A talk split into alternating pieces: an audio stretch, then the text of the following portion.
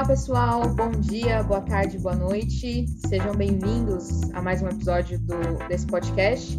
Eu sou Carolina e se você está dando play pela primeira vez hoje, o nosso podcast é um espaço para discutir política e economia, obviamente em outras palavras, né? A gente tenta fazer jus ao nosso título. É, caso você ainda não nos siga, a gente está nas redes sociais, arroba podcast em outras no Twitter e arroba podcast em outras palavras no Instagram.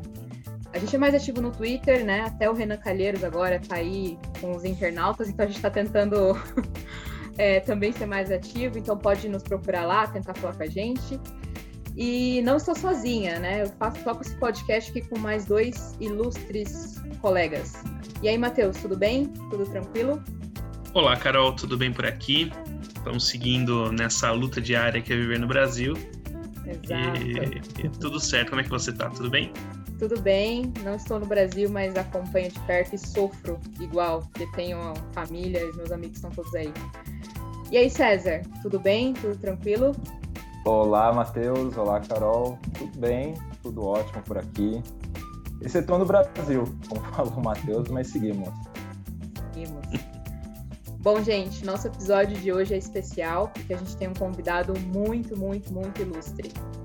É, ele é jornalista, é, tem uma coleção de trabalhos muito legais. Eu espero que ele dê uma palhinha sobre os bastidores desses trabalhos, que alguns eu já assisti, tudo coisa finíssima.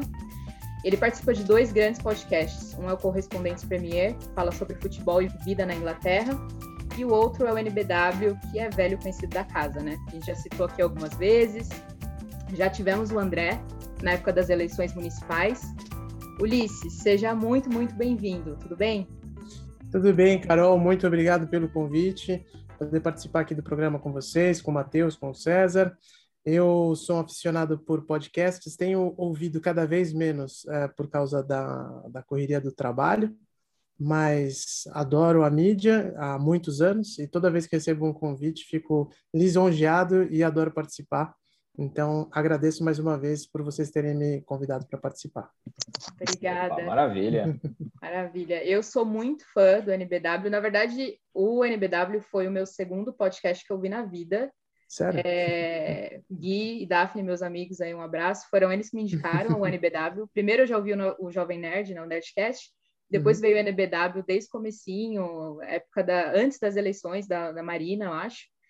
E eu sou muito fã do Ulisses, é, das coisas que ele indica, muito, acho que 90% do que ele indica no podcast eu já fui atrás para consumir, então, assim, eu estou muito no, no, papel de fã hoje aqui, eu estou assim, né, meu Deus, não posso falar nada errado.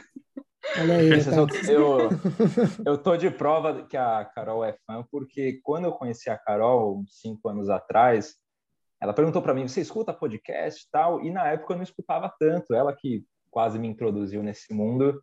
E ela que me recomendou. Eu sou aí um, um ouvinte de, do NBW por causa da Carol, inclusive.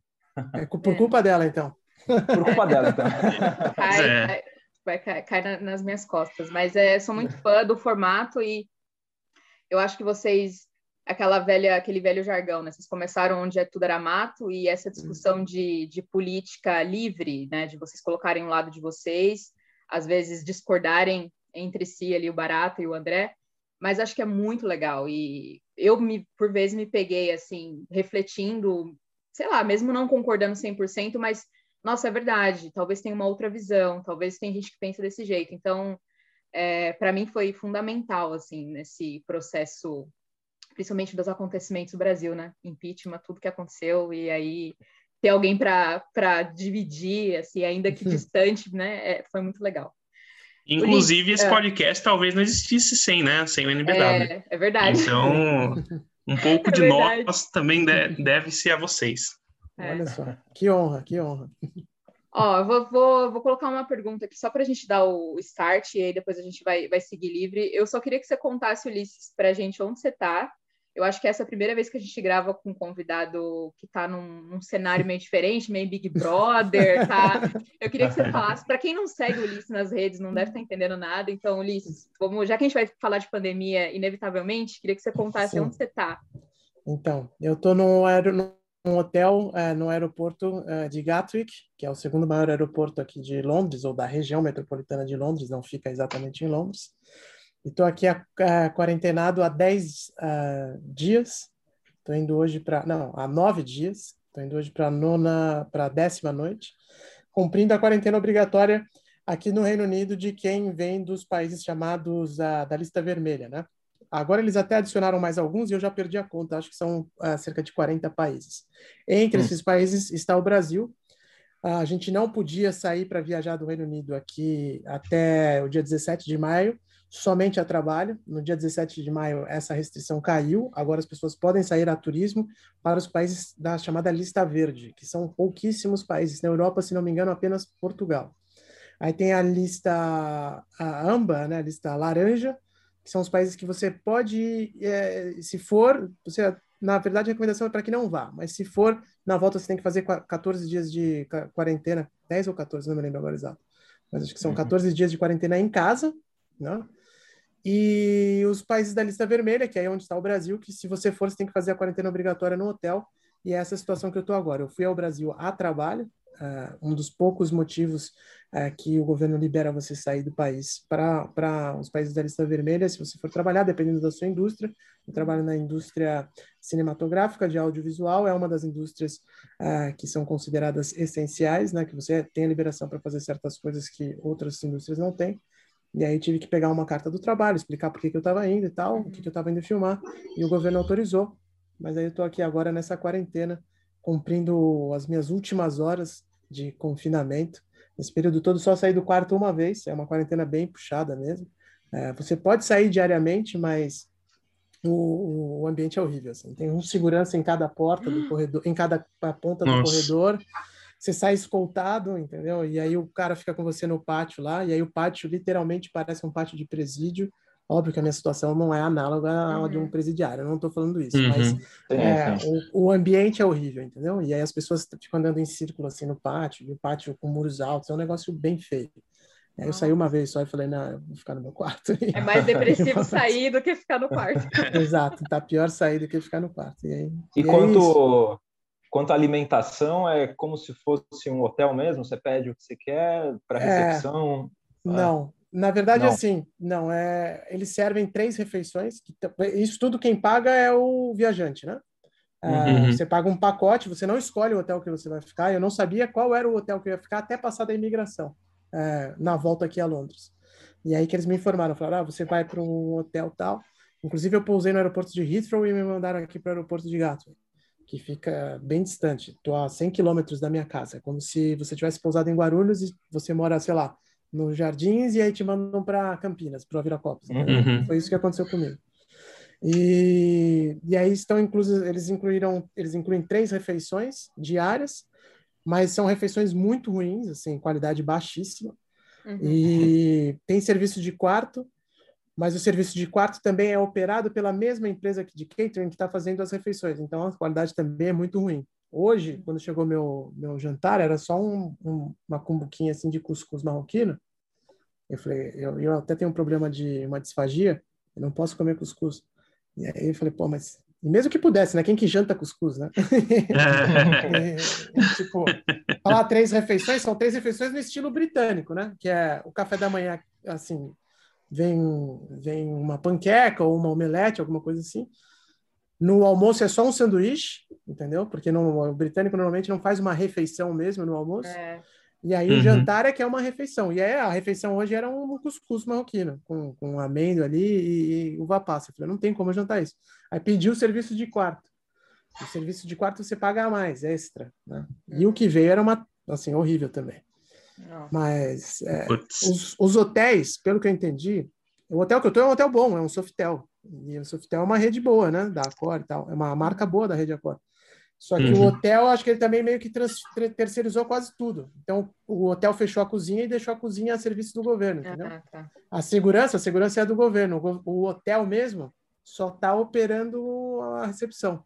Não pode entrar ninguém no teu quarto, então não tem serviço de limpeza, não tem é, troca de cama, nada de, de, roupa de cama, nada disso. Então, acho que o hotel também colocou só o mínimo dos funcionários deles, uhum. Uhum. E, e, aí todo o resto é o governo que está operando. É bem, bem ruim, bem ruim mesmo. Eu vi que você estava fazendo o teste, você colocou no, no Instagram do né, o PCR, é obrigatório? Você tem que fazer a cada período, a cada é. né, X dias? É, é, obrigatório. Quando você vem de um país da lista, da lista vermelha, você tem que fazer três testes. O primeiro, na hora, até 72 horas antes de embarcar no avião. Aí esse eu fiz no Brasil, evidentemente, é o PCR. Aí você teve, aí depois você tem, você tem que fazer um PCR no segundo dia de confinamento e um outro PCR no oitavo dia de confinamento. Se todos uhum. derem negativo, você pode sair no décimo dia. Se algum deles der positivo, começa a contar 10 dias a partir do positivo. Ah. E aí eu fiz os dois. Esses que você faz aqui na Inglaterra, eles são você faz você mesmo. Então eles mandam um kitzinho, uhum. Aquele cotonetão, as instruções de colocar na garganta e colocar no nariz.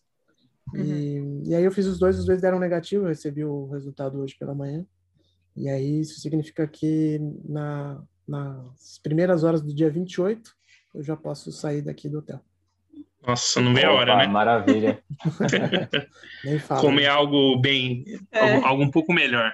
Não vai Exatamente. jantar pescoço. Você tá, conseguindo, tá conseguindo exercer teu trabalho, ler notícia por aí, ou fica mais angustiado ainda nessa época de pandemia, Ulisses? Ah, o nível de produtividade cai muito, né? Porque são várias coisas, né? Primeiro, você não tá não está comendo bem, a gente sabe a importância da alimentação para o nosso corpo, né? Uhum. Não vou dizer que eu me alimente, assim, seja um cara, nossa senhora, acompanhado por nutricionistas, mas eu tento comer razoavelmente bem no meu dia a dia.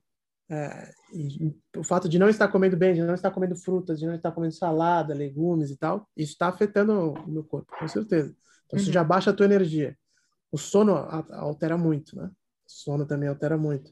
Pode uhum. você ficar trancado num quarto, ainda que o quarto seja confortável, Aumente o seu nível de ansiedade. Muita gente está vivendo isso na, na casa deles, né? Estou falando aqui Sim. de um hotel e tem gente que está vivendo isso há meses em casa e sabe bem do que eu estou falando, né?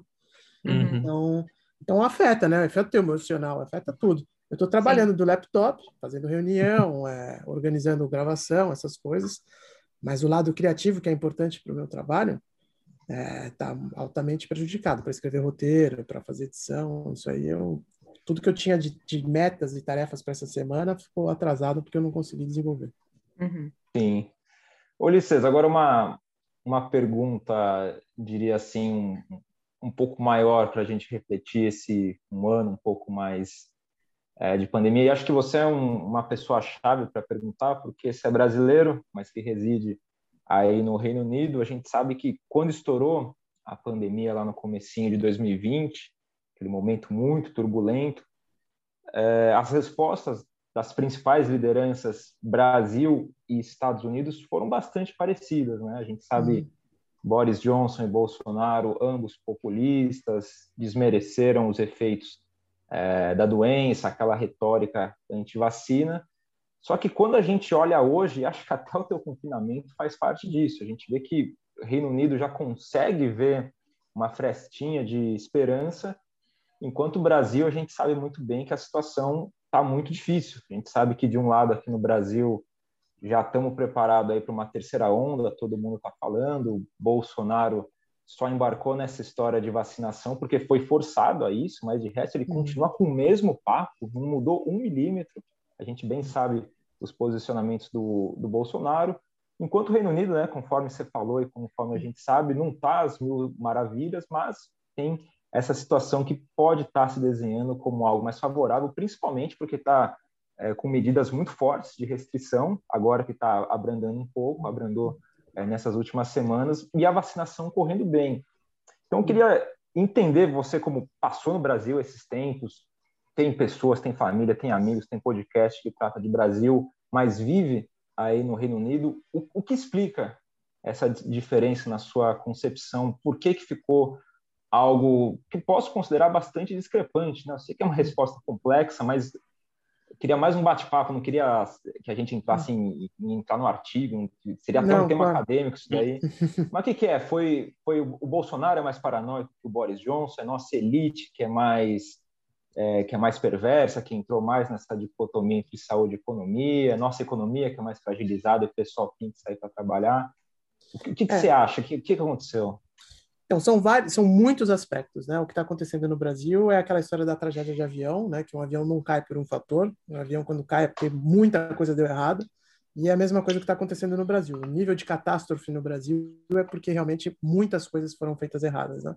E, é, e, e fazer essa comparação com o Reino Unido também é, é, complexo. O que eu acho que o ponto de partida que a gente pode estabelecer é o seguinte: com ou sem pandemia, com o trabalha, tra, trabalhista ou, ou, ou conservador no poder, com Lula ou Bolsonaro no poder, uma diferença crucial que existe entre o britânico e o brasileiro é que no Reino Unido há um valor à vida muito grande. Então, uma vida no Reino Unido vale muito, independente se você é imigrante, se você é britânico. Óbvio que existem né, as escalas dentro disso, mas uma vida no Reino Unido vale muito. Aqui se leva a vida a sério. Você vê uhum. desde o, a qualidade da tomada é, até o, a qualidade da bota de segurança que um cara vai usar numa obra, a sinalização do tráfego, uh, do tráfico, desculpa, do tráfego, uh, o que mais? Os acidentes, quando acontece alguma coisa, como eles investigam. Aqui uma vida, vida vale muito. No Brasil, uma vida não vale muito talvez relacionado ao nosso passado escrava, escravocrata, é, não sei exatamente por quê, mas no Brasil a gente trata a vida como piada, né? Como, ah, a polícia foi lá hoje e matou 45, uma operação. Ah, mas era tudo bandido, entendeu? Uhum. É, ah, o, uhum. um acidente de trânsito na marginal, cai um motoqueiro, morre um motoqueiro por dia. A gente fala essas estatísticas e, ah, e quando morre um motoqueiro, normalmente puxa para o lado para não atrapalhar o trânsito e tal. Uhum. Então, é, existe essa diferença crucial. Então, isso já é um ponto de partida importante para a gente ter em mente. É, quando a gente compara a situação do que o Boris Johnson fez e o que o Boris Johnson e o que o Bolsonaro fez, o Boris Johnson ele tem ele sofreu uma cobrança muito forte desde o início quando ele começou com essas com essas posturas é, questionáveis de dizer ah não é, é, imunidade de rebanho essa história de imunidade de rebanho começou aqui no Reino Unido não começou no é. Brasil entendeu? Uhum. É, quando ele começou a falar que não, não precisava se distanciar das pessoas, não precisava é, deixar de apertar a mão, o Boris Johnson falou isso aqui, entendeu?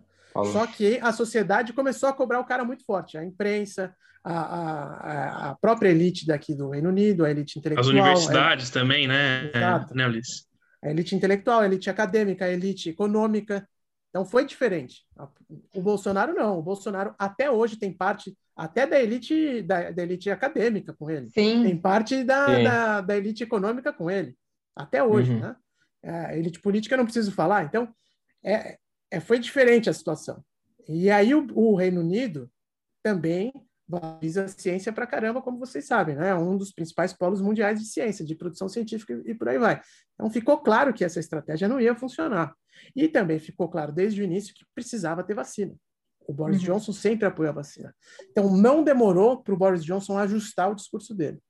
Sim. Agora, enquanto a gente fala isso, hoje mesmo no Reino Unido, é, a gente está gravando aqui no dia 26 de maio, o Dominic Cummings, que era uma espécie de mentor intelectual do governo, uhum. foi ao parlamento, a uma comissão do parlamento, uma espécie de CPI, não é bem uma CPI, porque os britânicos decidiram que, que fariam as suas investigações mais a fundo quando a, a, a, a pandemia estiver controlada, eles ainda não consideram a, a pandemia controlada, ainda que as estatísticas diárias aqui sejam baixíssimas e 70 mais de 70% da população já tenha recebido a primeira dose, pelo menos, da população adulta.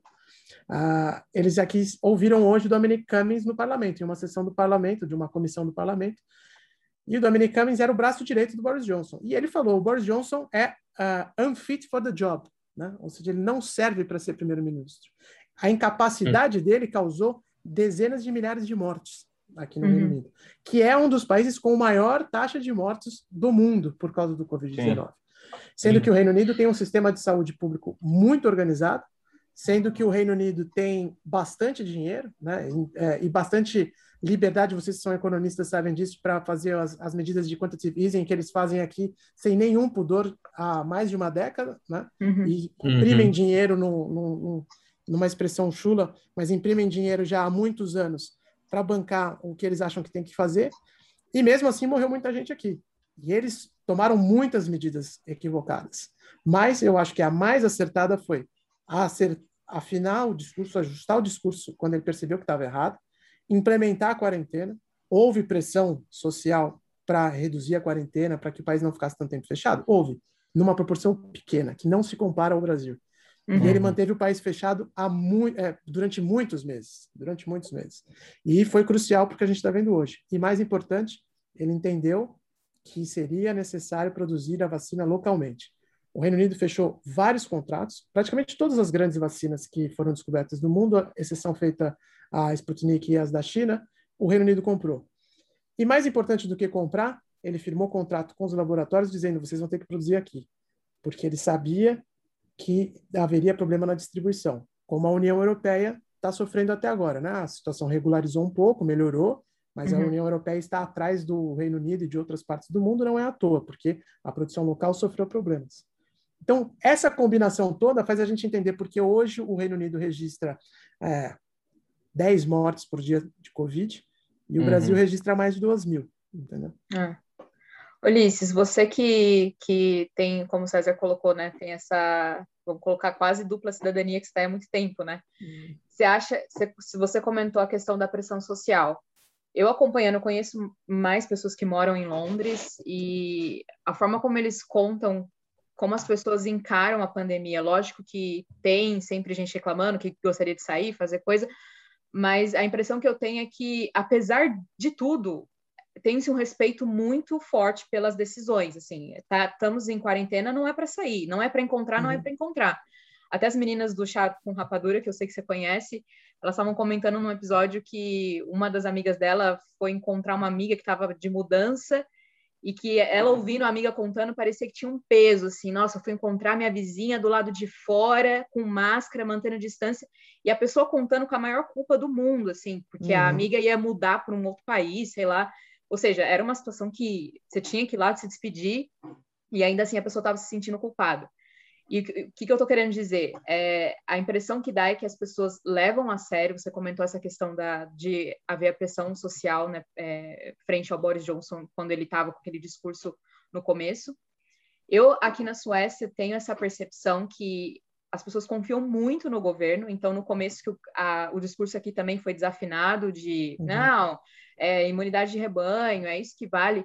Mas, assim, o governo falou, as pessoas acreditam, eles não questionam. Ainda tem uma questão aqui de máscara que eles não seguem, mas é porque o governo não impõe máscara aqui. Então, para eles, se o uhum. governo fala que não precisa, não precisa. Mas se o governo falar que precisa amanhã, todo mundo vai fazer.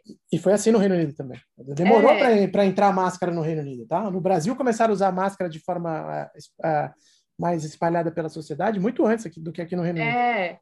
E é. aí, a gente, uma coisa que eu e os meninos a gente até comenta, que a gente sabe que existem culpados para a situação que o Brasil está, mas que a impressão que dá também é que depois de um tempo descambou e aí ninguém mais está nem aí, cada um segue e aí usa-se a frase estamos seguindo todos os protocolos. E aí, é. Ah. e a gente sabe que isso tem efeito de tipo, tem gente que tem que trabalhar e tal, mas eu queria que você comentasse um pouco da sua percepção se os ingleses aí é, compraram depois que foi definido vai ter quarentena, qual foi o comportamento social? Você acha que o comportamento também contribuiu nessa nos números que a gente tem hoje do, do, de UK para a Covid? Não, sem dúvida contribuiu, porque no final das contas, um problema desse tamanho, ah, o governo pode fazer o que ele quiser, mas se a sociedade não contribuir, não vai para frente, entendeu? Uhum. Isso é um uhum. fato, né? É, é óbvio que é, depende de estrutura hospitalar, de compra de vacina e tal, mas o papel da sociedade do, de respeitar as regras de confinamento e de distanciamento social, é, esse papel é crucial no combate à pandemia, né? E tanto que os números aqui começaram a cair, as, as, vezes que eles começaram a cair foram justamente por causa do confinamento.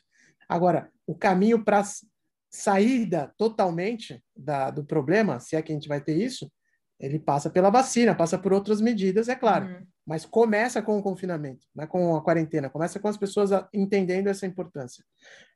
O ponto-chave dessa história, na minha opinião, é que, assim como você falou da Suécia, aqui no Reino Unido, as pessoas são educadas desde o início da, da, da vida delas a seguirem regras. E elas, elas são educadas, até existem, né? quem gosta de Pink Floyd sabe disso, só ouvir nas letras lá do, do controle de pensamento que eles Sim. falam que existe aqui, né? O doutrinamento que existe desde o início. E é assim até hoje. Só que é, isso funciona para o bem e funciona para o mal, né? Agora, além disso, você também tem que acreditar no seu governo. E o seu governo tem que ter uma mensagem unificada. Então, rei, quando começou a ficar muito titubeante aqui, as pessoas também reclamaram. Né? Uhum. Começou a vir com regra muito que, ah, é isso e aquilo. As pessoas falam, não, não estou entendendo a regra. A regra tem que ser clara. Uhum. Pode ver que as mensagens aqui são sempre três palavras no máximo, entendeu? Uhum. É, a mensagem uhum. tem que ser clara para a população e tem que ser direta. Então, o governo começou a ajustar isso também. E o próprio Boris Johnson, que vocês se lembram, ficou internado, é, fez depoimentos uhum. depois muito, muito uhum. emocionado, até falando sobre a situação, agradecendo os enfermeiros imigrantes, o NHS, o Sistema Público de Saúde, falando para as pessoas do risco. O cara ficou em UTI, o líder do país ficou em UTI. Então, as pessoas se assustam e as pessoas ouvem a mensagem do governo e falam: bom, a gente tem que fazer. E aí para e parou tudo, como parou aqui. No Brasil, em algumas cidades, também parou tudo, é, em, algum, em algum momento, em certa medida. Né? O problema é que a gente não tem mensagem unificada. O Brasil, em nenhum dia da pandemia, teve mensagem unificada. E aí uhum. não tem como. E aí não tem como. Aí você pode falar o que quiser do brasileiro, pode falar o que quiser do sueco, do norueguês, do britânico. Se a mensagem não for clara, é, não vai ter população no mundo que vai respeitar. Uhum. E aí Talvez... o brasileiro não vai respeitar. Talvez um Aqui pouquinho, acho... Ulisses, que teve uma mensagem minimamente unificada foi lá no comecinho que o Mandetta falava Exato. alguma coisa ou outra às tardes, é. mas mas era o Mandetta falava uma coisa e o Bolsonaro falava outra contraditória. Ah, Exato, é, era uma coisa uma confusão geral. É. Exato. Assim, a gente, a população em geral não tinha acesso ao discurso do Mandetta de forma tão clara quanto a do presidente. Na é verdade, é. então quando o presidente fala uma coisa totalmente na contramão do ministro da Saúde, é, você fica perdido. E por isso que é uma sacanagem tremenda, uma desonestidade, uma bandidagem mesmo, o, o Bolsonaro e os apoiadores dele falarem: não, não, o STF jogou a culpa pro, jogou para os estados uhum. e municípios e tirou do, do presidente. O presidente não pode fazer nada. Pois bem, o presidente não pode fazer nada, então, se ele tivesse ficado pelo menos quieto, seria Exato. alguma coisa já. Ou se ele tivesse falado, não, a, eu, a, o, o, STF decidiu que quem vai, quem vai é, determinar é o seu estado, é o seu estado, o seu município, é o seu prefeito ou o seu governador. Então siga o que seu prefeito e seu governador estão, estão determinando. Ele não fez isso. Uhum. Ele desautorizou os governadores e os prefeitos o tempo inteiro. Então, não só ele atrapalhou a, a, o combate à pandemia, né? Ele jogou a população contra as, as as, as determinações básicas para fazer a coisa funcionar. Então, virou uma, uma disputa política gigantesca, né, que é até agora a história de politizar o vírus, né, que, que uhum. todo mundo fala aí, que eles mesmos, né, os apoiadores do Bolsonaro, falam isso, ah, não, tá, tá politizado. Falando, quem politizou foi o presidente desde o início. Né? Uhum. Então, é, é uma questão, assim, complicada. Tem gente que fala, ah, mas nos Estados Unidos não teve quarentena, como está tendo na Europa, e de fato não teve. Mas a gente volta naquela questão. Os Estados Unidos, é, primeiramente, tem um vacina que eles estão distribuindo até para turista, né? Sim. Eles uhum. E eles tiveram é, é, índices horríveis também. Né? Agora Sim. a situação melhorou lá, com a vacinação em massa e tal. Mas a situação lá foi muito feia também né, com, com, mor com recordes de mortes assim, é, mundiais absurdos. É, só agora a Índia passou os Estados Unidos em mortes, de, em mortes diárias, né? E é então, o tamanho da Índia comparado aos Estados Unidos, né? Então, exatamente, era né? uma situação complicada. Só o Brasil que está proporcionalmente pior, mas tudo bem. E fora que a gente não pode esquecer que o governo americano deu dinheiro para as pessoas ficarem em casa. E está dando assim uhum. até agora. Né? O é. governo dinheiro, o governo americano deu auxílio. Aqui eu recebi, para vocês terem uma ideia, eu recebi, até meu coração parou quando isso chegou. Faz uns seis, uns quatro, cinco dias eu recebi uma mensagem do NHS falando assim: ah, você esteve em contato com uma pessoa contaminada, que eles têm um pro programa chamado Track and Trace. Então, se alguém que está no teu convívio, é, ou que você teve contato, testa positivo, eles te avisam. E ele me mandou uma mensagem falando: ó, você esteve com uma pessoa contaminada, você tem que ficar isolado agora por 10 dias.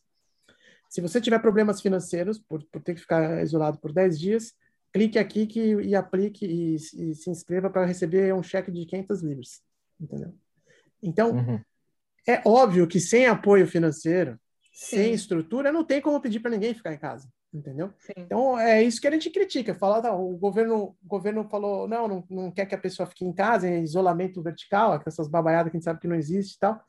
E, e, mas qual foi o apoio que os caras deram, né? Qual é. foi o apoio? Deram esse auxílio emergencial que criou aglomeração na porta da Caixa Econômica Federal ao redor do país. É. Que foi é, mal fora que acabou, acabou em 2020, a gente ficou uns três meses para quatro esperando uma outra rodada de pagamento bem Primeiro na dúvida se ia ter, né? menor, né? Porque estava na tipo, dúvida um valor também. Menor, é. É, não, e numa exato. baixaria, tipo, ah, vem um crédito digital para você usar não sei o quê, mas é. dinheiro, não sei o que. Eu não entendo, eu não entendo que estudei. Complexidade tal, que... gigantesca. É. Exato. Você fala, o que, é. que, que, é isso, cara? É, então, é, Agora, os governadores, os prefeitos também fizeram suas, eh, cometeram seus equívocos, fizeram suas, suas medidas erradas, sem dúvida. O próprio governo de São Paulo. São Paulo está uhum. aberta de um jeito que não era para estar. Tá, né? Uhum. Mas, enfim, São Paulo poderia estar pagando, pagando auxílio emergencial para sua população também. Né? Algumas cidades fizeram uhum. isso no Brasil. Alguns... Então, o governo de São Paulo, a prefeitura ainda fez em algum momento e tal. Né? Então, é, é difícil. E é né? Ulisses, e aqui em São Paulo, particularmente, eu vejo como muito complicado, porque aqui as autoridades se escoram muito, estamos sempre ouvindo a ciência.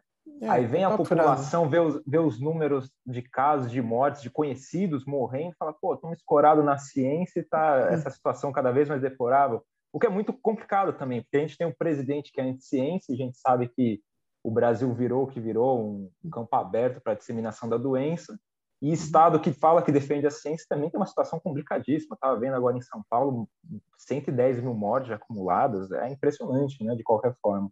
Sim. Não, é uma loucura. É uma loucura e, e, a gente também tem que entender o lado, né? Que São Paulo é um estado ainda que o Bolsonaro tem um apoio importante, né? Político.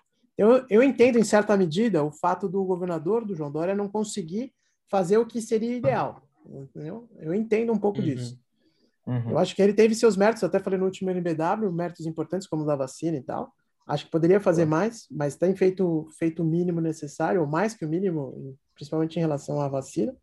Mas o fato é que tudo começa com o Bolsonaro jogando muito contra. Muito é. contra. Uhum. É, ele sempre teve numa, numa queda de braço com o Bolsonaro, é. quando não precisaria, né? Eu acho que o Bolsonaro errou em certo ponto de politizar tanto o vírus. E ele, ele demorou muito para corrigir e se corrigiu. Acho que nunca corrigiu isso ainda. Não, não e, nunca corrigiu. É, sempre bombardeando com, com fake news, com, com remédio que não existe. E, enfim, vários problemas, não usando máscara. Inclusive, ele estava aqui não usou máscara, ele viajou para fora do Brasil e, chegou no país de máscara. Então é complicado nesse sentido também. É, aqui não precisa de máscara, mas fora do Brasil precisa. Tem um monte de problemas e não faz muito sentido o que ele faz. É bem, é bem complicado. E sempre se escorando em fake news, né? Uhum. Inclusive, vou aproveitar, Ulisses, e emendar com você num outro assunto que, que ajudou na eleição do Bolsonaro, ajudou na eleição do, do Trump lá no, nos Estados Unidos e que até hoje é um ponto muito importante que são as fake news. E, e hoje custa vidas. Né? Inclusive, a cloroquina hoje tem gente que compra, que, que pede para médico. Eu sei que tem vários médicos que receitam cloroquina até hoje para tratar Sim. a Covid, o que é um absurdo, na minha opinião. Eu não consigo entender uma coisa dessa. É e eu queria saber da sua opinião, como, como jornalista, como é, podcaster, como que é lidar com tanta fake news, como que você consegue espalhar a, a verdade e combater um pouco a fake news em momentos e tempos de pandemia como esse? É, é muito desesperador e complexo e a gente é, realmente não sabe lidar, essa é a verdade. Porque tem várias, de novo, né? Como tudo na vida, tem muitas camadas de complexidade nesse assunto. A primeira é que assim, você falou até, ah, como é que se faz de espalhar a verdade ou de trazer a verdade e tal. Isso é muito relativo porque o nosso papel é trazer informação e aí a verdade cada um vai criar a sua, né? Porque a verdade uhum. também, no fim das contas, é, é algo extremamente subjetivo. Uhum. Mas tentar trazer alguma, é, alguma, é, algum nível de precisão para as informações que você está transmitindo e aí deixar a interpretação para quem está consumindo aquela informação. Isso é uma coisa que funcionaria numa sociedade é, é, desenvolvida minimamente de, de, um ponto de vista intelectual, né? que as pessoas sabem nem interpretar e tirar a avaliação delas. É, uma das coisas que eu adoro no Reino Unido é o fato das publicações terem os seus alinhamentos políticos muito claros. Você sabe que o The Times uhum. é um, um, jornal de centro-direita. Você sabe que o Telegraph uhum. é um jornal de direita. Você sabe que o The Guardian é um jornal de centro-esquerda. Você sabe que o Financial Times é um jornal liberal. Então, quando você está uhum. lendo aquilo, você está uhum. lendo a partir daquela perspectiva. Então, eu, eu gosto do Financial Times. Então, quando eu leio o Financial Times, eu sei que aquilo é um jornal do mercado. Né? Uhum. Que eles estão falando uhum. a partir daquela perspectiva. Eu não concordo com as visões do mercado, enfim, né? até no Brasil se, se acostumou agora a criticar essa, esse termo, porque não, não é uma entidade, enfim, indefinida ao mercado. Mas, enfim, é, do ponto de vista de, de, de, dos agentes do mercado financeiro e tal. Então, você sabe disso. Mas eu leio, porque eu acho que tem coisas ali interessantes. Eu, eu adoro ler tem vários cadernos do Telegraph, que é um jornal de direita conservador, que eu não concordo com as posições, mas tem várias coisas ali que eu leio para entender. E uhum. você sabe de onde você está partindo. Sim, então, é importante uhum. você conhecer o vizinho é. também, né? Seu... Evidente. Uma é. ideia. Exatamente. Aí agora, no meio disso tudo, embaralhou a situação, porque entraram é, é, as fake news, que são utilizadas de maneira sistemática e organizada por agentes estatais no Brasil e na Rússia e, e enfim, em outras partes do mundo.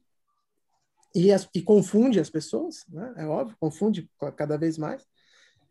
E, e além disso, tem um, acho que a gente já está vivendo um período de fake news 2.0, na real, entendeu? Porque aquela informação tosca de que é mentirosa mesmo, você abre, você sabe que é uma mentira, e que se você estudar um pouquinho, se você for colocar no Google, você vai descobrir que é mentira. Uhum. Essa daí já está ultrapassada na minha visão. Eu acho que agora uhum. o que está uhum. acontecendo é, é realmente o, os agentes ideológicos se comunicarem diretamente com a população e trazendo um viés totalmente falacioso para notícias que são talvez é, verdadeiras, ou notícias que têm até um nível de, de informação técnica e tal.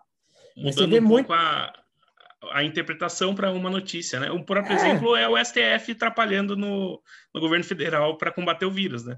É Exatamente. Um, um exemplo é. claro. É isso. E esses comentaristas que você vê em grandes mídias, entendeu? Que, tipo o Alexandre Garcia na CNN, é, sei lá, o pessoal que fala na Jovem Pan, eu trabalhava na Jovem Pan até pouco tempo, é, uhum. é, você vê alguns comentaristas que você fala, não, esse cara está falando num veículo que tem credibilidade, uhum. que está cercado por outras pessoas que estão trazendo informações com precisão, entendeu? Mas ele está apresentando um gesto que é absolutamente mentiroso, entendeu? E quem está ouvindo aquilo já não consegue mais discernir, porque você está num jornal ouvindo, por exemplo, um, o Josias de Souza falar, é, que é um jornalista de altíssima reputação, e depois do Josias de Souza entra uma reportagem de Brasília com um repórter profissional trazendo informações acuradas e que tem e que tem é, que, que não tem viés ideológico, ele só está te trazendo a informação para sua interpretação. E aí depois entra no meio desse sanduíche um, um Constantino, um Rodrigo Constantino falando, é, distorcendo a informação para caramba, e falando um monte de groselhada, é, uhum. apresentando dentro do uhum. viés negacionista dele da pandemia. E o cara que está ouvindo aquilo, é, ele está consumindo na sequência, entendeu? Uhum. E aí depois desse vem outro, aí depois vem outro, depois vem outro. Exato, é. E aí você, no final do dia você ouviu uma hora e meia daquela programação do jornal, e embaralhou tudo na tua cabeça. Isso, para uhum. mim, é uhum. muito pior do que a fake news. Porque a fake news, ela não, ela não, ela não, ela não resiste a meia hora de checagem, entendeu? Tem um monte de agência de checadora Sim. hoje, tal. Você vai lá é no fácil saber que a Mia Khalifa não é uma médica, é fácil Pronto. saber que ela é outra coisa. Exato. Você coloca mamadeira de piroca, você coloca identidade de gênero no é. Google, você já aparece ali, você fala, ah, não, isso é uma piada. Eu uhum. recebo de familiar, recebia, né? Porque agora até eles cortaram isso, que eu sou tão cavalo com essas coisas da minha família, que pararam. Mas assim, meu pai me mandava fake news, ah, você viu isso? Eu falava, que isso, cara, você é doido? Aí mandava um, mandava é. um, um print de Google. Passou falando. pelos pais de todos nós, é. essas coisas. Eu acho que isso vai ficando para trás. Isso, esse daí é um mal menor já. A coisa é tão rápida que agora o mal maior é esse, é o embaralhar a opinião, é o embaralhar a, a, a, a interpretação dos fatos. E, de novo, se fosse claro, porque você está ouvindo um programa aqui no Reino Unido, você sabe que a lista é de direita. E aí você interpreta e escuta o que ele está falando, sabendo que ele é de direita. No Brasil não é assim. Essa gente, no Brasil hoje, ainda se, se, se apresenta como isenta. Fala assim, não, o meu jornalismo profissional isento, o, isso é o jornalismo independente. Você fala, não, é. não, velho. Espera um minuto, não, tá fazendo, tá não é jornalismo falar independente. Isso, né? Agora, é. é. Não, não preciso me posicionar. O meu é isento, sou neutro. É, exato, eu sou tá neutro. na moda agora. É, é. Mas isso, isso, é, isso é a fake news 2.0. Entendeu? É. Você fala, você não é nem jornalista nem independente, safado. Entendeu?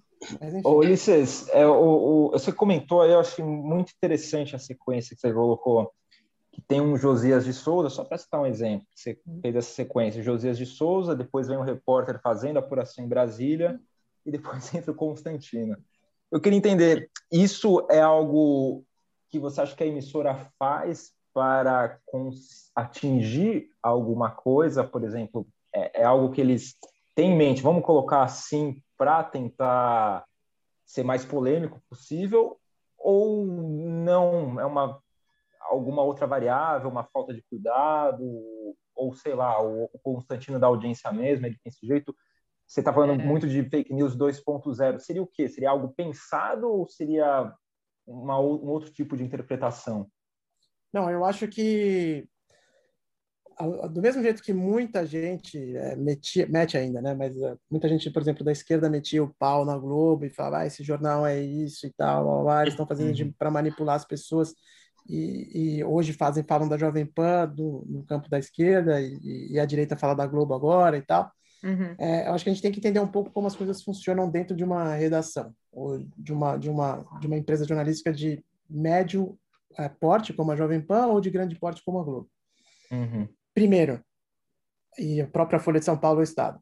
A gente tem que lembrar que são empresas privadas com interesses comerciais. Então, no final das contas, o objetivo final de todo mundo ali, não de todo mundo, desculpa, das cabeças, da, da direção, é fazer dinheiro, é ganhar uhum. dinheiro. Esse é o objetivo final deles, né? Uhum. Então, esse é o ponto principal que a gente tem que sempre de ponto de partida. Isso posto, é, não, eu, eu acredito na Jovem Pan, eu trabalhei muitos anos lá, é, eu acredito que o que aconteceu foi que a Jovem Pan tem um dono que queria trazer uma nova relevância para a marca, trazer uma nova relevância para o veículo, porque a Jovem Pan passou muitos anos sendo um veículo irrelevante. Ele foi um veículo, é um veículo muito tradicional da, da, da, da, da imprensa do rádio do rádio paulistano, né? Todo mundo que é de São Paulo tem uma identificação com a Jovem Pan, mas aí passou uma, um tempão é, irrelevante, e aí agora virou esse, esse veículo que tem uma audiência absurda e que está mais alinhado com visões de, de direita e extrema-direita. Uhum. O que eu entendo é que a rádio sempre teve um viés conservador, sempre teve, desde o dia que eu entrei lá, e que hoje no Brasil essa linha do conservador, do progressista, do democrata, tal, essas linhas foram embaralhadas e as pessoas hoje em dia já não têm mais aquela aquela aquela visão moderada que esteja próxima de um lado ou de outro. Então, dentro desse contexto, o que aconteceu foi que o dono da rádio começou a colocar é, comentaristas que agradassem esse pretenso viés é, conservador. Não pense que a Jovem Pan não chegou no Constantino do nada, entendeu? A Jovem uhum. Pan, se chegar no Constantino, teve a Raquel Sherazade. Não, antes de tudo, teve o, o Reinaldo Azevedo. A transformação na Jovem Pan começou com o Reinaldo Azevedo. Pinga É. Pingos nos is, uhum. exatamente. Uhum. Quem começou lá foi o Reinaldo Azevedo. Aí depois do Reinaldo Azevedo veio a Raquel Sherazade. Depois da Raquel Sherazade veio o Marco Antônio Vila. Todos esses uhum. caras, hoje, Verdade. você fala que são caras do campo progressista, ou que são caras que são anti-Bolsonaro e tal. Na época, eles eram de dar porrada no governo Lula, no Lula, governo do PT é. e tal, é. e eram é. estridentes pra caramba. Eles eram a direita de antigamente, né? Eram a direita de antigamente, exatamente. Eles eram esses caras. Pá. Aí, depois disso, foi. Aí começou o flerte mais perigoso. Aí veio o Felipe Moura Brasil, aí veio Ana Paula do vôlei, aí veio o Rodrigo Constantino, aí veio o Augusto Nunes, o Augusto Nunes ainda veio antes. Né? Ah, aí vieram, aí vieram esses, esses nomes todos até chegar nesses caras que para mim é o esgotão, tipo o que saiu agora, que eu até tive um entreveiro no ar aí, que era o neto do Figueiredo, é, uhum. e outros que estão que estão lá falando agora. Então, a coisa ela não começou a mudar, a virada não veio assim do nada, entendeu? Então, isso é um ponto. E por que que isso está acontecendo? Porque vocês já devem ter reparado que a reportagem morreu. A reportagem não existe mais.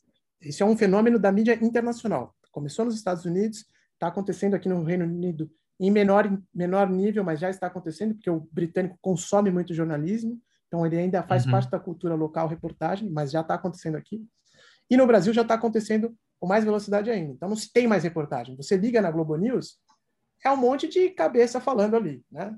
É, uhum. No máximo vai ter um repórter entrando ao vivo de um lugar, mas ele não está nem fazendo reportagem, ele só está falando o que está acontecendo ali.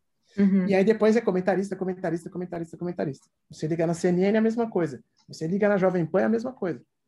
Você liga na Band News é a mesma coisa. Então, acabou a reportagem. Agora é só opinião, só opinião, opinião, opinião, opinião, opinião. As pessoas querem consumir opinião, entendeu? Uhum. E aí dentro uhum. desse aspecto, é óbvio que o cara que fala mais alto, o, o cara que xingar, o cara que, que, que for mais estridente vai trazer mais audiência, entendeu?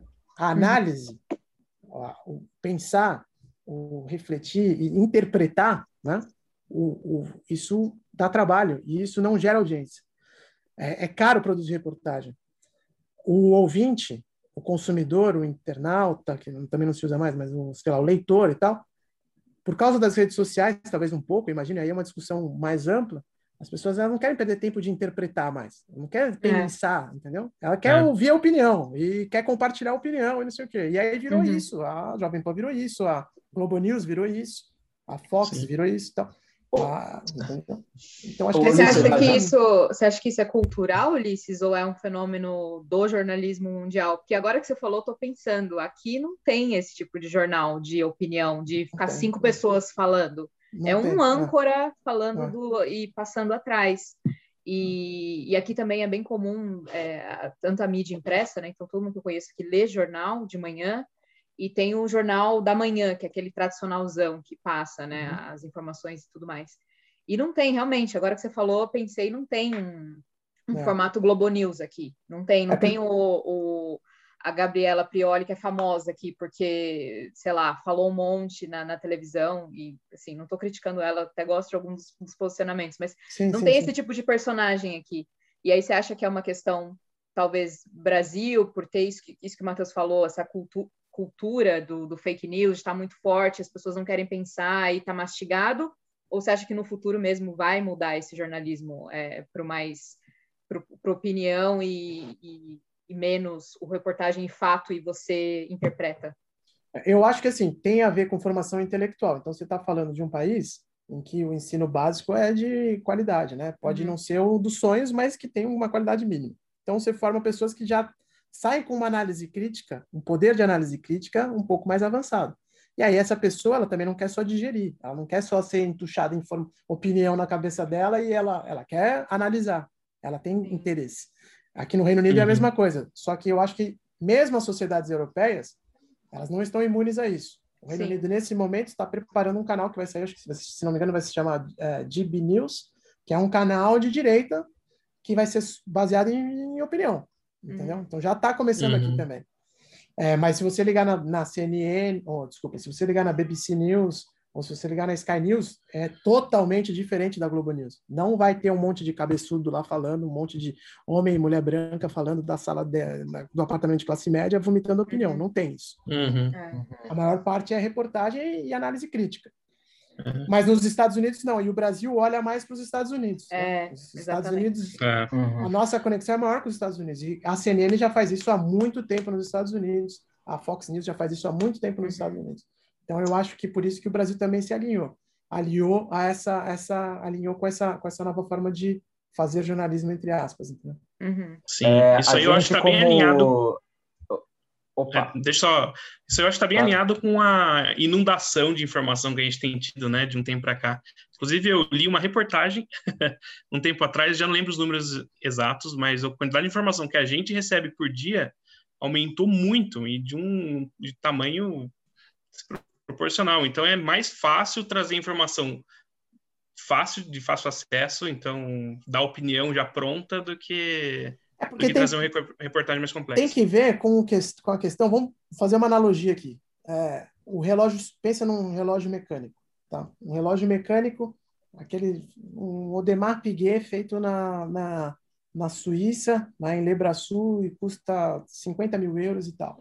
O cara que compra isso, ele não está preocupado em ler a hora né? Não está preocupado em saber a hora, porque a hora o micro-ondas dá para ele?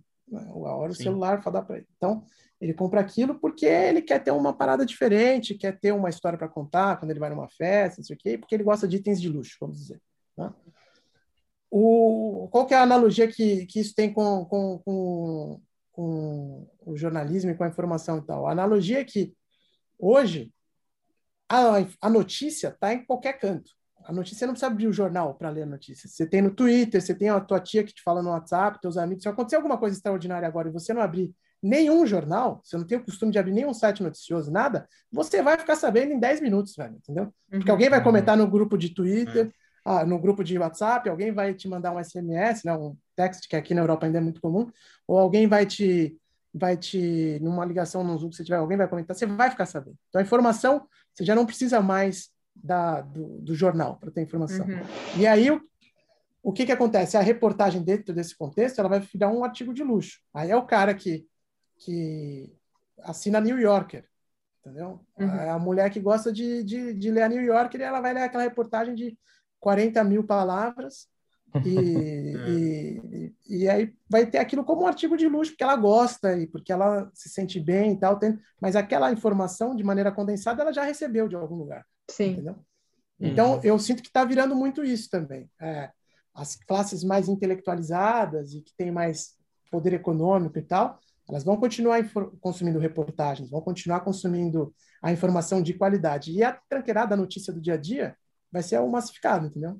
E... É, Ulisses, é, o que você comentou do, do jornalismo estilo Globo News, a gente, como economista, a gente sofre muito. E por quê? Porque lá na Globo News é um levantando a bola para o outro, todo mundo uhum. falando a mesma coisa, jogam no mesmo time, né? E a gente, nós três, eu posso falar por nós três, porque eu conheço Matheus e Carol, a gente tem uma visão de economia mais heterodoxa, não é essa uhum. ortodoxia, essa visão liberal. Então a gente tem amigos que não são da economia, enfim, que vêm conversar com a gente e já tanto foi batido na cabeça aquela opinião que, enfim, tem prós e contras, mas é aquela coisa, aquele mantra do mercado financeiro que os caras têm espaço, que é o que você comentou, é a unificação da mesma voz, quem tem dinheiro tem mais acesso também a meio de comunicação, e fica muito difícil a gente conseguir colocar para as pessoas, porque elas já estão sendo massificadas por, por opiniões. Ah, esse, esse uhum. homem aí tá de terno, colocou uma opinião, pô, o cara é ponderado aí, acho que isso é o certo. Uhum. Então, é, eu acho que o jornalismo, é, da forma que você colocou, é muito importante para colocar informação e a gente, como economista, também a gente enfrenta um, um, grande problema, tem cada vez mais enfrentado esse tipo de problema, né? Que a voz única, essa voz mais do mercado, liberal, ganha espaço, é, passa como um trator em cima da gente, é realmente muito difícil.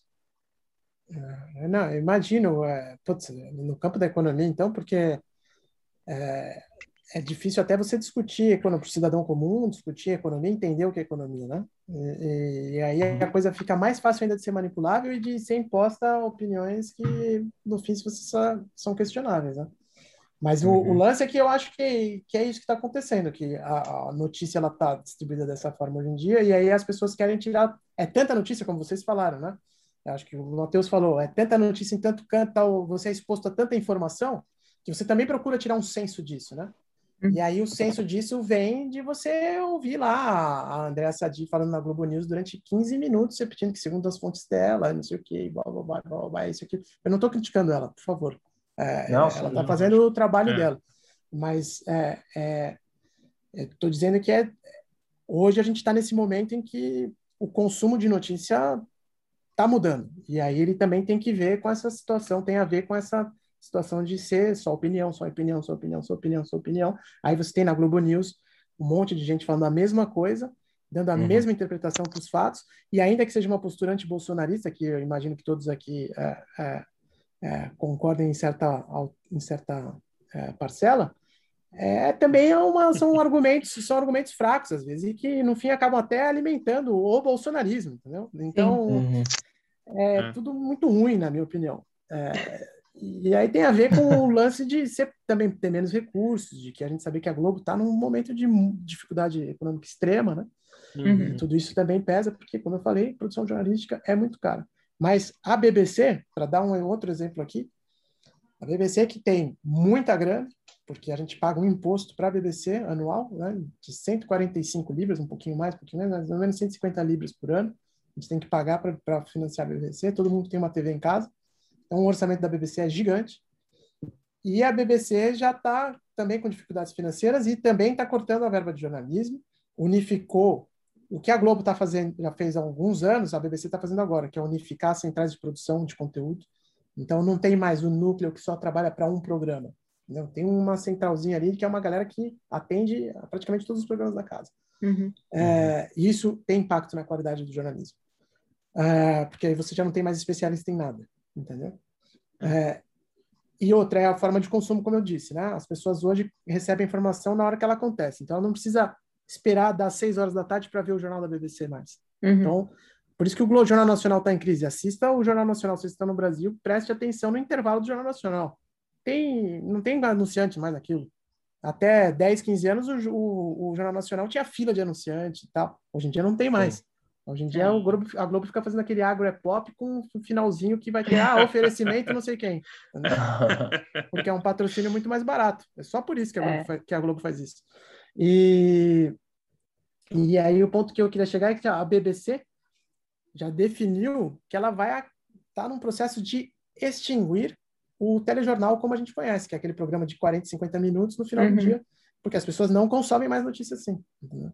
Então ela vai extinguir isso, vai vai estar tá montando outros formatos de informação distribuída ao longo da programação, mais análise e tal. Uhum. Enfim, a informação está no, no, no micro-ondas hoje em dia, né? não, não, precisa mais olhar no pulso.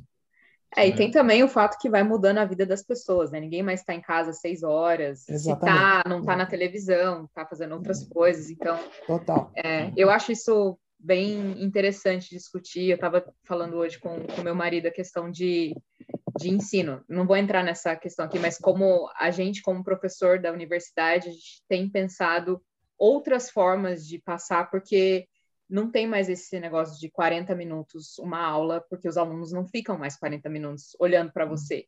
Então, você tem que pensar outras formas de tentar eh, cortar, passa 20 minutos, tem um intervalo, outro, porque vai mudando a dinâmica, né? Então, de certa forma, você tem que acompanhar, senão também você perde a, a audiência. Então, é, é, é a, a, a, transmissão de informação vai mudando né, com as gerações também.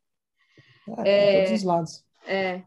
E falando nisso, Ulisses, eu queria que você comentasse um pouco do boom no Brasil do podcast. Eu, eu lembro que no, no NBW vocês têm uma, uma brincadeira que o André fala, ah, esse ano vai ser o ano do podcast, né?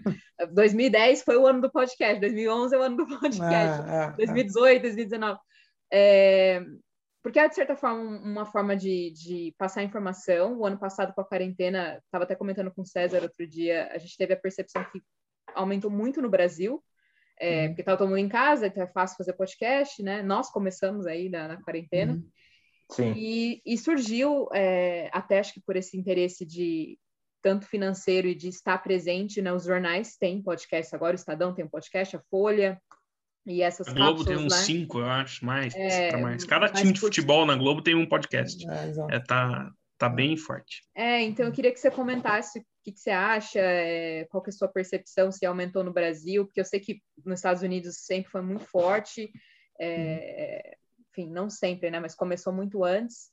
E, enfim, essa enxurrada aí, você acha que, que é uma mídia que vai continuar crescente ou vai ter, vai, vai acabar caindo? Porque tem uns podcasts que já estão ficando no meio do caminho aí, que eu ouvia e pararam, ou não vão continuar, ou os hosts separam, vai cada um para um lado, porque, enfim, né? Hum. Interesses econômicos, money talks. O que, que você acha? Uhum. É, eu acho que assim, aconteceu o que a gente sabia que ia acontecer é, a mídia começou a se desenvolver é, no, no, final da, da, primeira década, né, dos anos 2000, e aí com os primeiros podcasts, então você citou o pessoal do Nerdcast, né, e, e eles foram aí um dos primeiros e os caras que fizeram a, a mídia ganhar uma força dentro de um nicho, mas eles tinham já muito público e conseguiam fazer dinheiro e tal, uhum. quando a, a maior parte das pessoas nem sabia o que era podcast. Aí naquela ocasião mais ou menos nesse contexto, tinham ali, não estou falando muito em ordem cronológica, porque pode ter vindo um antes, outro depois, mas enfim, dentro desse período vieram os podcasts como do, o, do Mizanzuki, né, o Anticast, que também uhum. teve uhum. um período aí áureo importante. O NBW começou em 2013, mais ou menos. É, bem também, tipo, não tinha, eu estou falando isso para vocês, e é real, não tinha nenhum outro podcast de política naquela época. Pensa hoje, a gente está falando em 2021, quantos existem, né? Ridícula a quantidade. Em 2013 não tinha nenhum outro. Se tiver, se alguém que fizer, se tem alguém aqui ouvindo que, que fala, não, eu fazia em 2012, você me perdoa, eu não, não conheço, mas sim. É, eu imagino que não tinha outro. Vamos colocar assim. Eu imagino que não tinha outro. Eu não conhecia outro que falasse uhum. de política naquela época. E tinha assim, a CBN fazia as pílulas dela e tal, mas da programação, a própria Jovem Pan, mas tipo, o pessoal fazendo de maneira independente não tinha. Tinha o Ivan que comentava no Anticast e tal. Mas enfim. E naquela época já se discutia, eu participei do Anticast algumas vezes, e se discutia muito isso, né? Quando que a mídia vai estourar aqui? Quando saiu o Serial nos Estados Unidos, que foi realmente o boom Sim. dos podcasts lá. Verdade. E aí, quando começou, de fato, a ser um negócio que começou a entrar dinheiro, né? É, aí a gente já discutia isso, ah, quando vai chegar no Brasil e tal. E a Gimlet Media foi vendida para Spotify por uma fortuna, uma fábula, e os caras fizeram muito dinheiro e começou a revolução do podcast, blá blá blá. E aí a gente chega nesse momento que a gente está no Brasil, em que existem muitos podcasts, e é a melhor coisa que pode acontecer para a mídia. Quanto mais gente produzindo, mais legal. Quanto mais gente produzindo de forma independente, mais legal. Só que a gente tem que entender que, como em qualquer coisa onde há dinheiro, normalmente o dinheiro vai ficar com os grandes players, entendeu? Então, quem acha que vai montar um podcast, vai ganhar dinheiro e blá, blá, blá, e vai fazer disso uma renda, vão ter uns caras que sempre vão conseguir fazer isso, umas minas que vão conseguir fazer isso, né? Mas é minoria, é muita minoria. E os grandes players vão dominar sempre, né? Que eles sempre dominam. Vão ter uns caras que começam, começam de forma independente e fazem dinheiro, mas uma hora ou outra vão acabar tendo que se vender. E aí, quando eu digo se vender, não estou colocando é, conotação negativa nisso. Estou falando em termos práticos mesmo. Por exemplo, o caso do pessoal lá do estúdio da, do Mamilos, esqueci o nome, é, que, se, que elas sempre fizeram, o Mamilos e os outros podcasts da, da, da do B9, sempre uhum. fizeram um, um, trabalho muito profissional. Você via que eles tinham uma intenção comercial ali desde o início, entendeu? Ou, ou desde muito cedo no projeto.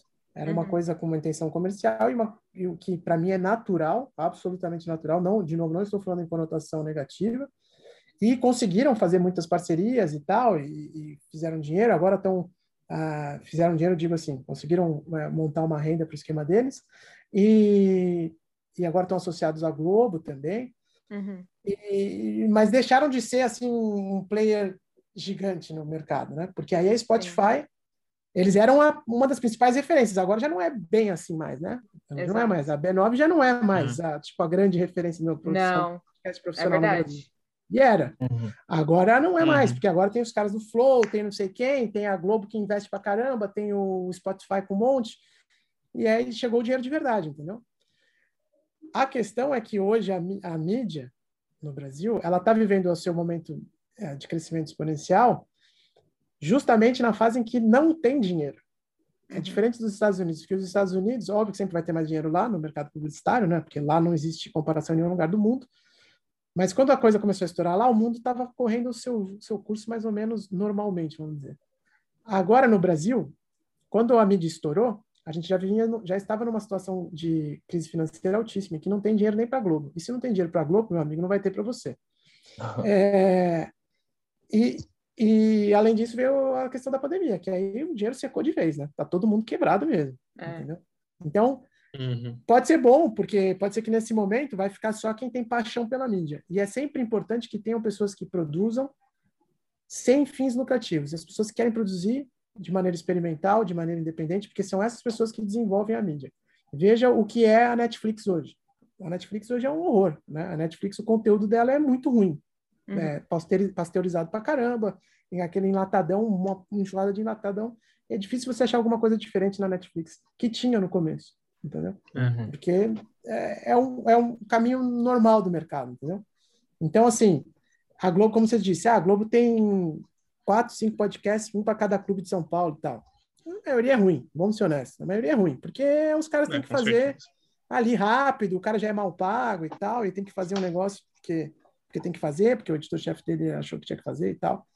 Então é difícil ter uma. Você cobrar que os caras façam alguma coisa é, inovativa, alguma coisa diferente e tal sem, sem ter o apoio. Quem vai fazer é o cara que está fazendo pela paixão. E aí vai, tipo, de cada 100 que fazem pela paixão, vão estourar uns dois, três que são diferenciados, né? E é. que são mais inteligentes, que são, são as minas mais espertas e tal, e aí vão fazer uma coisa tipo aquela mina do, da Laurinha Lero, né? Sim. Não, excelente.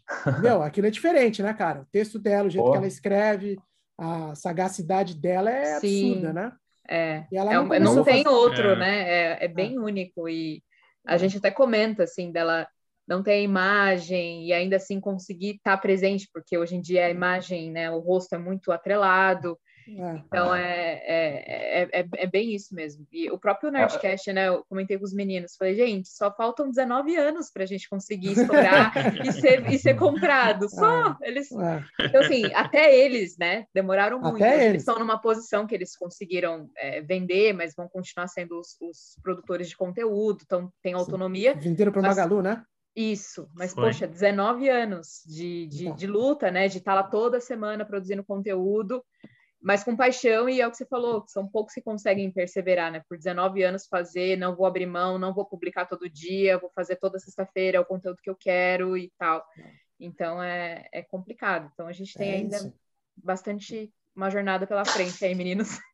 É, é, mas isso, por isso que eu acho legal. Eu adoro quando podcast independente convida e tal, quando quando alguém me manda, fala, ah, tô fazendo podcast, ouve para mim, eu sempre ouço, sempre mando comentário, porque é isso, o que, o que faz, a, quem gosta da mídia de verdade, é, é, é, são esses programas que são os interessantes. É tipo quando você ia num showzinho, festival, na adolescência, alguém te vendia um fanzine na porta por 50 centavos, entendeu? E você comprava aquele fanzine que era, muitos eram toscos, mas tinha uns que eram geniais, entendeu? Uhum. E aí, uhum. e aí eu acho que é meio isso, assim, o podcast também é meio que um fanzine, né? Já, a gente até teve essa discussão umas vezes no, no NBW, já ouvi muitas pessoas falando disso, podcast, de certa maneira, é um fanzine da nossa geração, né?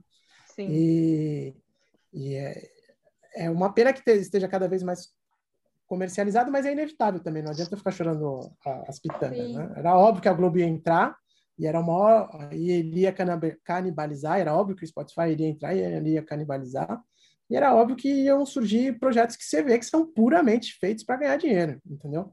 Aí qual que é o teu papel nisso? É, não ouvir se você não gosta. Eu não gosto, então eu não ouço. Entendeu? Eu também não uhum. ouço, é. Mas, mas aí sou é. eu, né? E aí a maioria a gente sabe que vai gostar e a maioria vai consumir. E tá tudo bem, Sim. entendeu? Tem que ser também, Sim. porque no fim tá gerando emprego, tá gerando renda. E é, Sim, aí é, é, a tua curadoria, né? Eu também não gosto e, e, eu não me obrigo a ouvir para estar atualizado, entendeu? É um tipo de, de mídia que eu não consumo, mas eu uhum. entendo, é o que você falou. É, tem, acho que tem também a, o papel de, de, informação e se a pessoa se propõe a ouvir aquilo antes de ir para o trabalho, que é ouça, óbvio. então, né? E, é. se informe. Então, Com eu, certeza. Eu, concordo. É bem, é bem nesse, nesse caminho mesmo. Não, e tem muitos que são bem feitos, hein, mesmo com apoio institucional, tipo os programas da Rádio Novelo, por exemplo, são né, de primeiríssima linha. De primeiríssima é excelente. E eles têm a hum, coisa do Spotify falou... também, né? O que você falou de Spotify é impressionante. Todo dia agora que eu estou entrando no Spotify tem um podcast novo que eles estão oferecendo para escutar. Enfim, alguns é mais... bons. É. Porque eles não dependem. No... Por que, que eles estão investindo tanto em podcast? É porque eles não dependem das gravadoras, né? Uma música eles dependem da gravadora. Uhum. Música eles dependem de, de coisas que eles não têm controle. E é. o podcast caiu no, no, As rádios morreram, né? Quem produzia esse tipo de conteúdo. Tem muita gente que acha que podcast é um negócio inovador e tal, e se fala, mano, você não ouvia a rádio, né? E o rádio começou no Brasil na década de 30. Então, não, é, é. só mudou assim um meio, mas a mídia, tipo, muitos formatos são exatamente iguais até hoje, né? E, e a, só que o rádio também comercial é, entrou num declínio muito forte e aí, sobre esse espaço para produção independente que a gente tem hoje. Né? Então, ah, cara, eu acho bom. Eu acho que tem que ter muitos, tem que ter os comerciais quantos quiserem, e os independentes também. Enquanto houver espaço para tudo, é, tá bom. O problema é só quando começa a ficar muito uniformizado por causa dos patrocinadores, né? Por causa do, uhum. da, das plataformas. Quando começa a ficar muito igualzinho, igualzinho, igualzinho, igualzinho, igualzinho, você saca que os caras estão tendo ganhar, é só para ganhar dinheiro. Então, esse, é, é, isso me incomoda é um pouco. Ah, tem que ser nesse padrão, tem que ser uma hora o formato, tem que ser esse uhum. começo, tem que ter música, tem que fechar, não pode passar. Isso me incomoda um pouco, mas é, é o que você falou, é inevitável. Eu uhum. queria que você falasse, Ulisses, um pouco do Fomenta que vocês fizeram. Você está falando sobre apoiar podcasts novos, e eu não sei para quem está ouvindo a gente não, e não escuta o NBW ainda, talvez não saiba, mas o NBW tem um projeto eles lançaram, foi em 2019 ou em 2020, eu não lembro quando foi vocês durante lançaram. a pandemia, foi 2020. É, é, eles abriram um edital para apoiar podcasts independentes que tivessem uma história única, né? Que não fosse esse formato, vou discutir política brasileira ou economia, que já tem muito, né? Não que não seja importante, mas tem muito. E e aí queria que você comentasse um pouquinho como foi o processo. Eu ouvi que agora o último episódio vocês estavam é, lançando um, um, novo né, podcast. Uhum. e, e, eram sete, aí você falou que alguns ficaram pelo caminho, queria que você comentasse um pouquinho. É, então, quando a pandemia estourou, é, e aí ficou todo mundo em casa e tal, e aqueles primeiros meses, e a produção de conteúdo sofreu muito, né?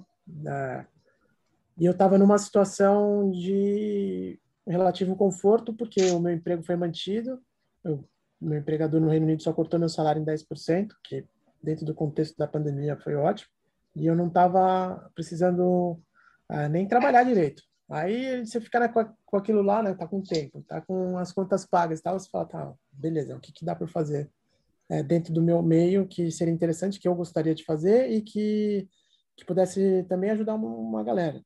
Aí foi dentro disso que eu falei com o André e com o Barato, que estavam em situações semelhantes. Ah, vamos fazer um projeto para ajudar o pessoal que quer produzir podcast.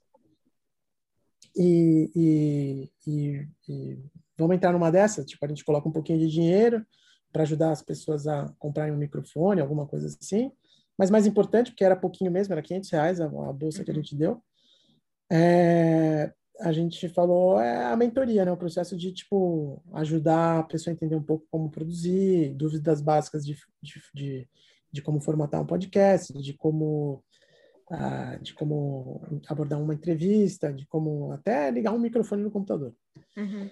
E, e aí o requisito que a gente deu para os projetos era que, que fossem pessoas que quisessem contar histórias locais entendeu? Uhum. Porque também é o que você falou, ah, tem um projeto para discutir política de Brasília. Não, velho, já tem um monte, já tem do Estado, já tem da Folha, já tem o Universidade, já tem um monte, não precisa disso. Vamos ver, vamos contar uma história local, né? É, a gente recebeu várias inscrições, foi, foi bem bacana, pessoas de diversos é, níveis, mas a maioria, níveis eu digo de conhecimento de podcast, e, e todos os selecionados não tinham produzido podcasts ainda na vida. E a gente selecionou seis histórias inicialmente, aí teve mais uma que entrou ali no, no, aos 48 do segundo tempo. E aí, nesse processo, a gente contou com a ajuda de vários parceiros, o pessoal do Chutando a Escada, por exemplo, é, participaram, eles participaram de reuniões de mentoria. Aí o Ivan Mizunzuki participou de reunião de mentoria também, ele explicou, falou muito sobre roteiro para o pessoal. É, nós fazíamos encontros é, quase é, semanais no início para falar é, para passar essas instruções. A gente mandava assim também recomendações de leitura do que que é, como a pessoa, onde a pessoa vai buscar referência, entendeu? Que isso é o mais difícil, né? Você ter a referência de saber, é, tá, eu quero fazer alguma coisa, mas como que eu vou começar, né? Ou como uhum. eu vou uhum. formatar a minha ideia. Então, aí muita gente vai e ouve outro podcast, fala não, velho, não. É, tipo, vai ler um quadro, vai ler um livro, vai, tipo, ver um filme. Tem que criar repertório, né? É isso, é. é isso, exato, exatamente isso, é criar repertório. E, e aí, é, foi muito bom o processo, assim, foi muito bom. A gente achou que ia terminar em setembro, e evidentemente não terminou, está terminando agora em maio, né? e a gente foi muito ambicioso ao selecionar sete projetos, porque é, é difícil também. As pessoas é, têm muitas dúvidas, têm as dificuldades delas e a gente também tem a nossa dificuldade. E aí, em outubro, sei lá, setembro, outubro, é, na meu trabalho voltou ao normal praticamente. E uhum. aí eu já não podia mais me dedicar tanto ao projeto, já estava atrasado e aí a coisa foi ficando arrastada. E a outra coisa também é que a gente tentou fazer uma, uma abordagem um pouco mais, sei lá, é, um pouco mais humanista, vamos dizer, da, do, do, processo, e aí não coloquei prazo, não coloquei regras específicas e tal, e, e aí também ficou muito solto. Entendeu? E aí eu uhum. senti que isso também acabou sendo é, uma dificuldade para os participantes. Então, quando a gente começou a ver que a coisa estava muito solta, começou a colocar prazo, falou assim, não, não, vai ter que pegar até dia 20 e poucos, vamos dizer. Aí a coisa começou a andar um pouco melhor. Mas, assim, sempre dando para eles uh, para os selecionados a liberdade editorial deles fazerem o que eles queriam, a gente só a, a, auxiliava em dizer, não, isso aqui tá bom, isso aqui tá ruim, uh, no sentido estético, né? mas o conteúdo editorial sempre foi de cada um. E também no lance de falar, ó, você vai ter seu feed e você vai lançar o seu feed no seu site. A Server Doing, que é uma apoiadora do NBW, deu essa parte técnica para cada um para que eles também tenham o controle do projeto deles e, e, possam fazer o que quiserem agora, entendeu? A gente uhum. ajudou divulgando uhum. cada episódio no nosso no NBW para ajudar a levantar um pouquinho a audiência. Perdão. Mas é. cada um teve, cada um tem seu feed, cada um tem seu site, para que se eles quiserem continuar agora e comercializar, ou tentar comercializar e tal, uhum. eles têm, têm como fazer isso. Entendeu? E aí deu certo, foram quatro projetos. O primeiro foi o, o Pensando Alto, da Luciana, em que ela fala sobre, sobre mulheres que atuam em, em setores uh, que não são reservados para as mulheres, então pilotos, pilotos de helicóptero, é, basicamente são mulheres na aviação que ela pegou, e, e fala, fala bastante sobre o feminismo dentro desses ambientes e, e, curiosamente, como essas mulheres que estão... Imagine uma mulher que é piloto de helicóptero ou que é sargento do exército e tal, está num ambiente altamente masculinizado e ela é, ela é uma representante natural do feminismo nesses ambientes e ela, uhum. mesmo com as atitudes dela, ela não via, muitas das entrevistadas ali não viam o feminismo com bons olhos, por exemplo. E aí rolaram algumas algumas contradições interessantíssimas no programa. Uhum. É, aí a gente teve também o podcast do Xie, que foi produzido é, por um camarada que mora. Xie é uma comunidade na região metropolitana de, de, é, de Recife. E o Caio, que é o produtor desse podcast, ele, ele nasceu lá, a família dele é de lá, melhor dizendo, ou a família dele é de lá. E ele não nasceu lá, mas ele frequentou o Xé há muitos anos porque a avó dele morava lá. Uhum. E aí ele conta a história do Xé, das mulheres do Xé e também de outras da família dele. E, e, também a partir de uma perspectiva muito interessante. E depois a gente teve o podcast é, do ICO, que é Cidade das Lendas, que também foi produzido por uma dupla de Recife, a Isabela, que até depois é, disso a gente começou a trabalhar juntos. E, e basicamente eles contam é, histórias da, da região, ali da cidade de Icó, e lendas que, que são, fazem parte da, da cultura popular ali. E, e ajuda a entender muito da, da, daquele pedaço do Brasil, tem um viés histórico fortíssimo. E, no, e o último que saiu agora é o podcast, é um podcast que fala sobre futebol, Uhum. Mas é um podcast que fala sobre futebol a partir também de outra perspectiva, a partir de comunidades uh, no Brasil em que você não imaginaria que o futebol fosse tão forte assim. Então, uhum. Uh, começa com uma tribo indígena uh, no Xingu, falando sobre futebol por lá. Depois tem o, o, futebol feminino numa comunidade indígena em Parelheiros, em São Paulo. E esse projeto ele é encabeçado pelo Felipe, se chama Ginga. Então ele também conta essas histórias da bola uh, ao redor do Brasil, né, com pessoas que, que ele chama de transformadores da bola, que usam o futebol para fazer ações sociais e também para se conectar com, com o lugar, com o lugar onde elas estão. Então também foi uma perspectiva bem interessante. Todos no formato assim de, de narrativo, né, uhum. no formato documental. E esses foram os quatro que, que a gente que a gente já publicou. Legal. Muito legal. É, Maravilha. Então, é, é legal ter essa iniciativa, né? E pessoas terem a oportunidade de contar, porque, que nem você falou, essas histórias que são lendas ou histórias locais, talvez nunca iam ter a chance de serem ouvidas, né? Ou Exatamente. Ah, talvez a pessoa ainda assim faria o podcast, mas não teria o alcance que tem, então é, é muito legal. Exatamente. Bom, estamos caminhando para o final, infelizmente.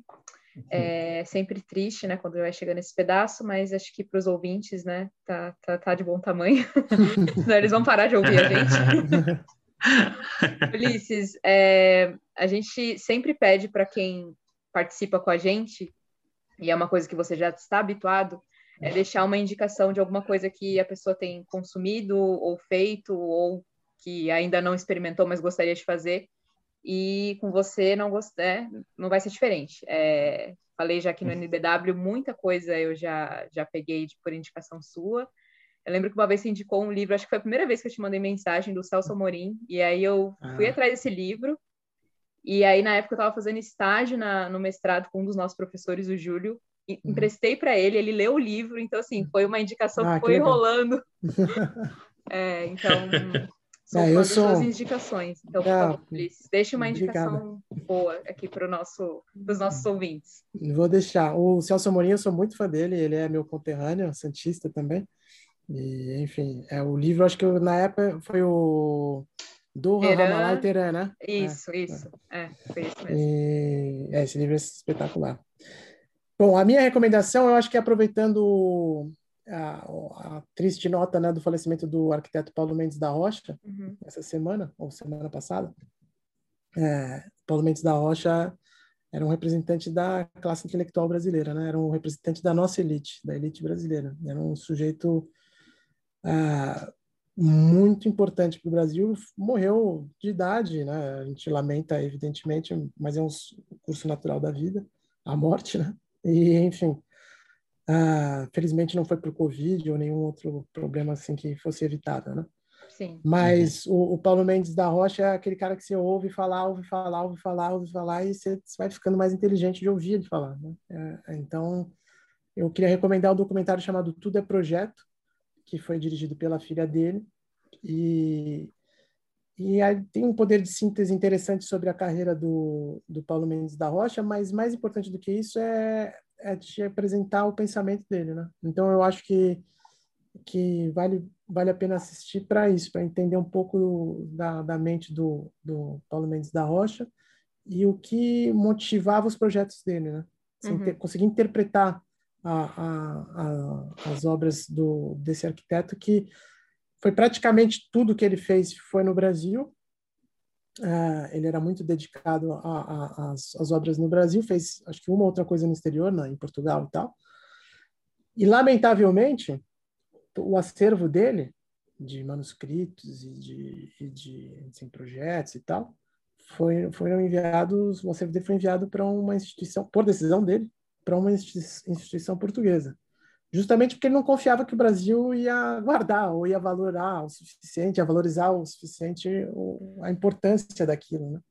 Uhum. Ele fala muito da nossa sociedade. Então, acho que o mínimo que a gente deve a ele é conhecer um pouco da história dele e respeitar a memória e esse projeto, esse filme, tudo é projeto, é, é, cumpre muito bem esse papel. A, a filha dele é, foi muito feliz na, na direção desse documentário e a minha recomendação é essa para quem é de São Paulo e não, não associa o nome diretamente às obras, ele são muitas em São Paulo, mas o ginásio do, do colégio do Clube Paulistano, é, a Pinacoteca de São Paulo, a é. reforma é. foi ele que liderou. Uhum. Então a, a, marca dele está praticamente em toda a cidade de São Paulo. Boa. Boa. Antes da gente fazer as nossas despedidas, eu quero deixar a recomendação do NBW para quem ainda não conhece. Então, vai lá, tem muitos episódios, porque né, eles já estão aí desde 2013. Então, se você quiser ouvir época do impeachment, eleições, tudo que você quiser, tem memória política lá gravada. História é... do Brasil inteira, praticamente, né? Sim. E também deixa a indicação aí do, dos correspondentes, é, correspondente Premier, que é o outro podcast que o Ulisses faz parte.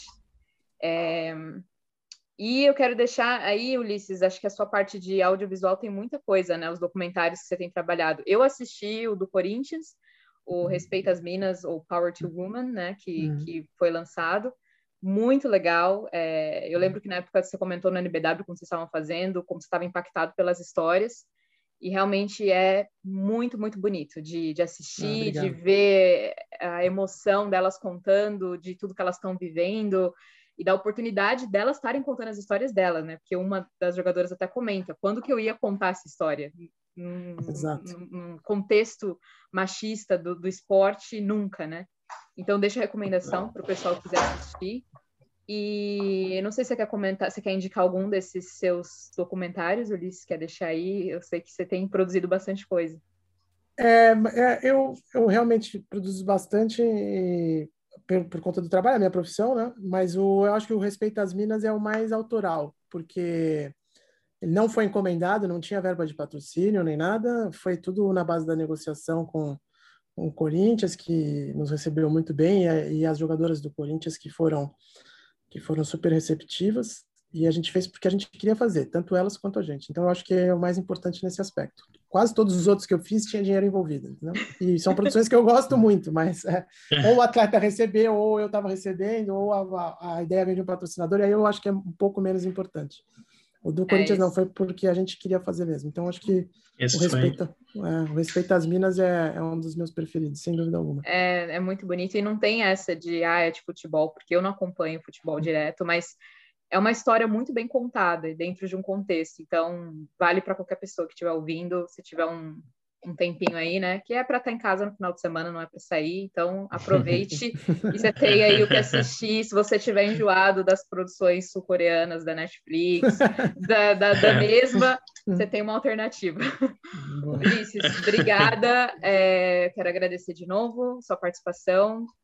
É, a gente estava super feliz quando eu comentei com os meninos que, que haveria a possibilidade, que eu estava falando com você, a gente ficou feliz porque a gente sabe do seu compromisso com o jornalismo, é, a sua compromisso de passar as informações claras, independente do que você acredita, do seu viés, mas essa ideia de ter uma discussão clara e de se defender o que é o certo, quer dizer, a, a, o certo a gente já falou aqui que tem, tem subjetividade, mas eu acho que o NBW tem esse, esse papel que, que difere um pouco do, do podcast formatadinho, bonitinho, e que tem que ser desse jeito, e dentro de três minutos você tem que emitir sua opinião, daí vai ter um intervalo. Então, a gente está muito feliz de ter alguém aqui que a gente, de certa forma, se inspira. Então, obrigado e espero que a gente consiga gravar de novo. Já estou deixando o convite aqui. Eu que agradeço as, as suas palavras, é, realmente foram muito bonitas e, e, e realmente fico, fico uh, comovido mesmo com, com o reconhecimento de vocês e fiquei bastante feliz com o convite. Mais uma vez, também parabéns para vocês pela iniciativa de ter o programa e fazer porque vocês querem fazer e porque vocês acham que é importante e, e porque vocês acreditam e não porque, sabe, é, enfim, é, por outras motivações. Então, acho que isso é, também tem que ser sempre ressalta, é, exaltado. E é isso. Obrigado pelo convite. Sempre que me chamarem, estarei por aqui, com certeza. Muito obrigado, Liz. Queria agradecer também é, obrigado também por inspirar o nosso podcast. Então, o NBW tem muito aqui também. E boa sorte para você na emancipação desse hotel com uma comida um pouco melhor daqui a pouco. Amanhã, amanhã, amanhã. Sei que não vi a hora. É isso aí, cara. Muito obrigado. É isso aí. Fiquei por último na fila, mas faço as palavras dos meus amigos, também as minhas. Foi muito prazeroso, viu, Ulisses? Pô, eu tava aqui ouvindo, escutando, anotando bastante coisa. Foi muito bacana. Você é um cara aí nota 10, inspiração para todo mundo. E boa sorte aí. Espero que um dia, quando tudo normalizar, chegar mais perto da normalidade, a gente se encontre aí, tome uma cerveja, um almoço. Com Vamos certeza. ver. É isso. Falou, gente. Um abração. Até Valeu, mais. pessoal. Um abraço.